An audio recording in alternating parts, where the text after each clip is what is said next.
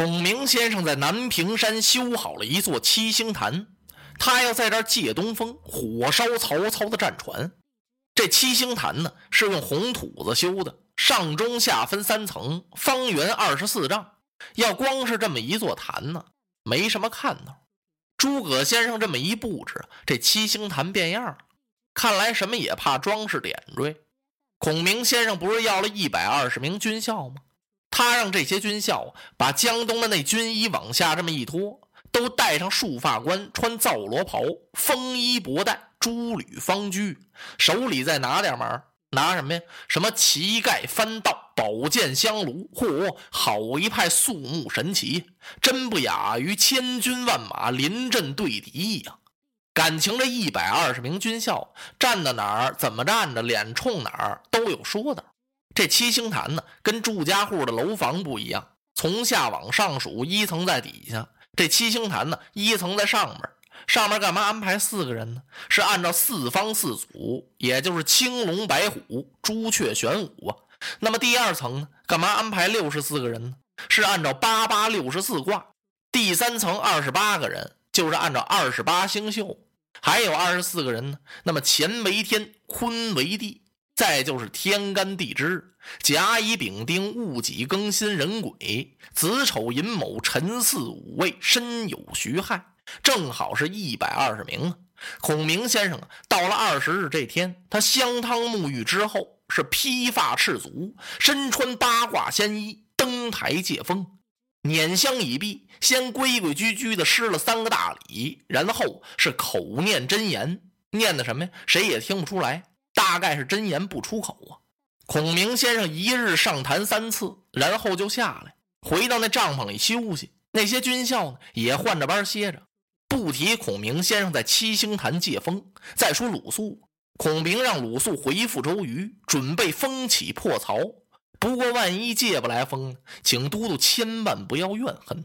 子敬就回来了，一见周瑜，都督我回来了。好，子敬。啊，那孔明先生的七星坛建好了吗？建好了，您看看这儿还有草图呢。说着，把建坛的那张图放那儿。哎，这儿还有所要的东西，也就是七星坛一切应用。您看这儿都有单子。周瑜接过来一看，差点乐了。哎，子敬一愣：“都督，您笑什么呀？”啊，子敬啊，我看他要这些东西啊，使我想起在我家乡的时候，我们那地方旱天没有雨啊，一求雨就要这些东西。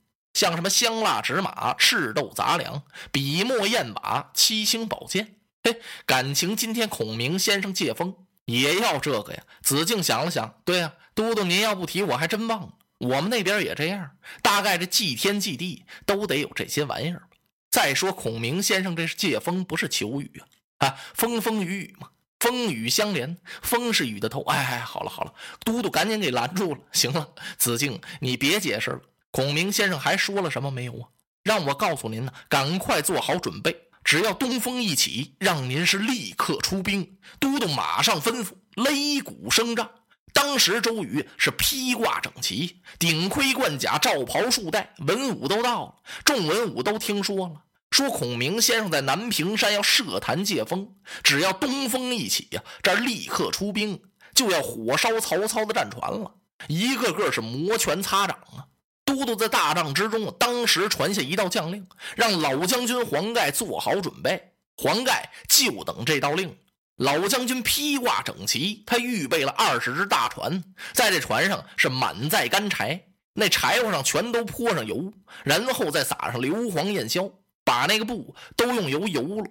油完之后，用这布把柴火这么一蒙，船头上遍插青龙牙旗，这就是跟曹操联络的暗号。在船头上布满了大钉，那钉子前面有尖儿，往回还带俩钩，特制的啊！那要这钉子干嘛？有用啊！黄盖准备就用这船呢撞曹操那船，当的一下子撞上了，就用那大钉子这么一扎，嘣儿，然后那钩子再这么一勾，吊住曹操那船是玩命烧，你想跑也跑不了，是甩也甩不掉。然后都督又传一道密令，让甘宁看责，看住蔡中、蔡和和他带来的那些降卒，不许乱走动。这要给曹操通点风、送点信那还了得呀！江东的这些军校，上至将军，下至小卒，是各守其位，水陆军校不许上岸，旱陆军校不许登船。哎呦，这气氛这紧张，谁也不许乱走动。现在甭说大活人，就连江里那鱼趴在江底儿都不敢上来了，因为上边这气氛太紧张了。都督下令，从现在起就不许造饭了。都准备好了水葫芦、干粮袋，什么时候风起？什么时候出兵？你看这江东大营里边，磨枪的、擦剑的、准备弓弩的，可以说是万事俱备。一个个摩拳擦掌，心急如焚，就在等候着东南风。不少人呢，都情不自禁，悄悄地抬起头来，翻眼看着天空，看什么呀？这风向什么时候变？这要光刮西北风，咱这火烧曹营可就烧不成了。那要是烧不成，咱江东就完了。你说这谁不紧张？尤其在这大战前夕，古代战争和现代战争一样，那战争经验丰富的人都知道，这战前时刻，也就是说总攻开始之前，这气氛特别紧张，而且那战场啊还特殊的平静，平静的叫人有点窒息之感。喘气儿都不匀乎了。等到一打起来，嘡嘡嘡，随着三颗信号弹，冲锋号这么一吹，杀呀！大概随着这喊的杀声，就把刚才那股紧张劲儿全扔到九霄云外去了。因为眼睛都红了，光顾杀敌了。这时候倒痛快了。当然了，在后汉三国时期还没有信号弹，不过江东大营这气氛也这样，紧张的要命。那小卒看将军，将军就得看都督。都督这时候的心情啊，和大家一样。不过你从表面上不容易看出来。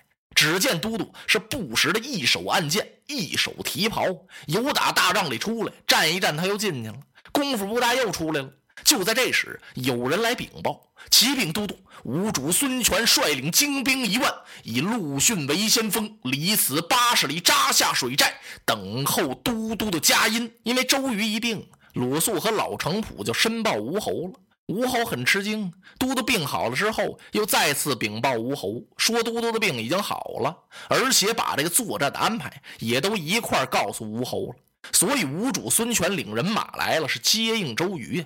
江东文武这么一听，人人雀跃，谁不高兴？主公都来了，可是大家高兴不是吗？周瑜这心情更沉重了。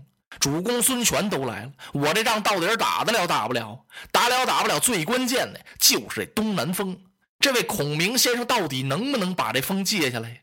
哎呦，你一看把周瑜给急的，他这急还不像别人。他这急还不像别人，别人擦擦拳、磨磨掌、跺跺脚、捶捶胸、叹叹气都行。你这嘟嘟，你总哼着嗨的，那怎么能行？那对大家影响多大？所以周瑜不管怎么急呀，外表啊还不能叫人家看出来。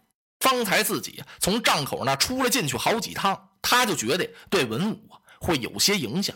那么周瑜出来进去的干什么呢？他看风呢。来到帐外一看呢，旗子角那飘带根本连动都不动。你说周瑜这心里头能不急吗？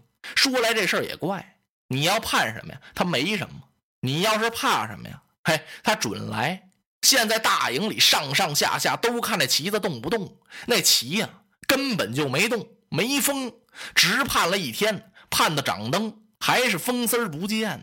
每天晚上啊，中军点灯的时候啊，还得拿手挡着点、影着点呢，怕风给扑灭了。今儿晚上一点这灯啊，嘿，蜡烛上那火苗啊，连晃都甭晃。点完了之后，你可以端起来就走啊。由定更盼到二更，由二更盼到三鼓，还是风息未动。周瑜是坐立不安，他躺又没法躺，歇又没法歇着，盔甲在身呢。中军呢倒是劝说过，说都督，您把这盔甲摘了脱了得了，歇会儿吧。等到东风起来的时候，您再穿上。周瑜不干，不是孔明那么说了吗？让我做好工曹准备，我全都准备好了，我就看你的了。他还犟上了。实际这时候，你要把周瑜的盔摘了，甲卸了，你让他躺在床上，哼，还不如，把他放在饼秤上包的好受呢。他根本就睡不着啊。周瑜又一次走进了寝帐，子敬跟进来了。按现在的话说，这总参谋长不能随随便便离开司令官，他总得跟着。怕都督随时有什么事儿和他商量。果然，子敬一进来，周瑜就把他叫到了跟前。子敬，这孔明是不是在骗人呢？哎呀，子敬听到这摇摇头啊，都督，不会吧？孔明这个人，虽然我跟他相处时间不长，据我观察呀，这人是没把握的话不说，没把握的事儿不做呀。您就拿上次草船借箭来说吧，他跟您讨三天线，打十万支凋零箭。可是到了日子呢，哎，周瑜一摆手，先说您别提那档子事儿了。我是说现在，现在，都督，可是孔明先生倒是有句话，怎么说的？在我临下南屏山的时候，他跟我说呀，一个是让我回来转告您，做好准备。准备出兵。再一个呢，他让我告诉您，事有一万，万里有一。万一要是借不来风，都督您可不要生气。什么？周瑜听到这儿，砰一下子就把子敬给抓住了。哎，你这话怎么不跟我早说呢？都督，孔明是说万一呀。啊嘿，这万一就是他留着退身步呢。他这个话里有话呀。孔明是个奸诈无比之人，你怎么能这么轻信他的话呢？你看他保的谁呀？子敬一听保的谁？保的是刘备，招啊！刘备乃世之枭雄，这枭雄是个什么东西？就是不驯服、不老实，又奸又滑又坏。三国里头有二雄刘备枭雄，曹操奸雄。其实这枭雄还不如那奸雄呢。子敬想：哎呀，都督，咱现在是叛风呢，您您比什么雄啊？这话还没说完，就听着大帐外边啪啪啪啪啪啪啪啪啪，哎呦，好多人好像在交头接耳讲话，有好多人走路脚步很匆忙，甚至像小跑一样噔噔噔噔噔，怎么回事？周瑜和子敬都一愣，他们为什么发愣？如果说发现什么军情来，那得有人立刻进来禀报，都督。现在看来不是。那为什么乱呢？与此同时，周瑜就听这大帐外边旌旗摆动，啪啪啪啪啪啪啪啪！啊，子敬，快！周瑜拉着子敬就往帐口外边跑啊！来到帐口外边，他举目这么一看，哎呦，是东风一起。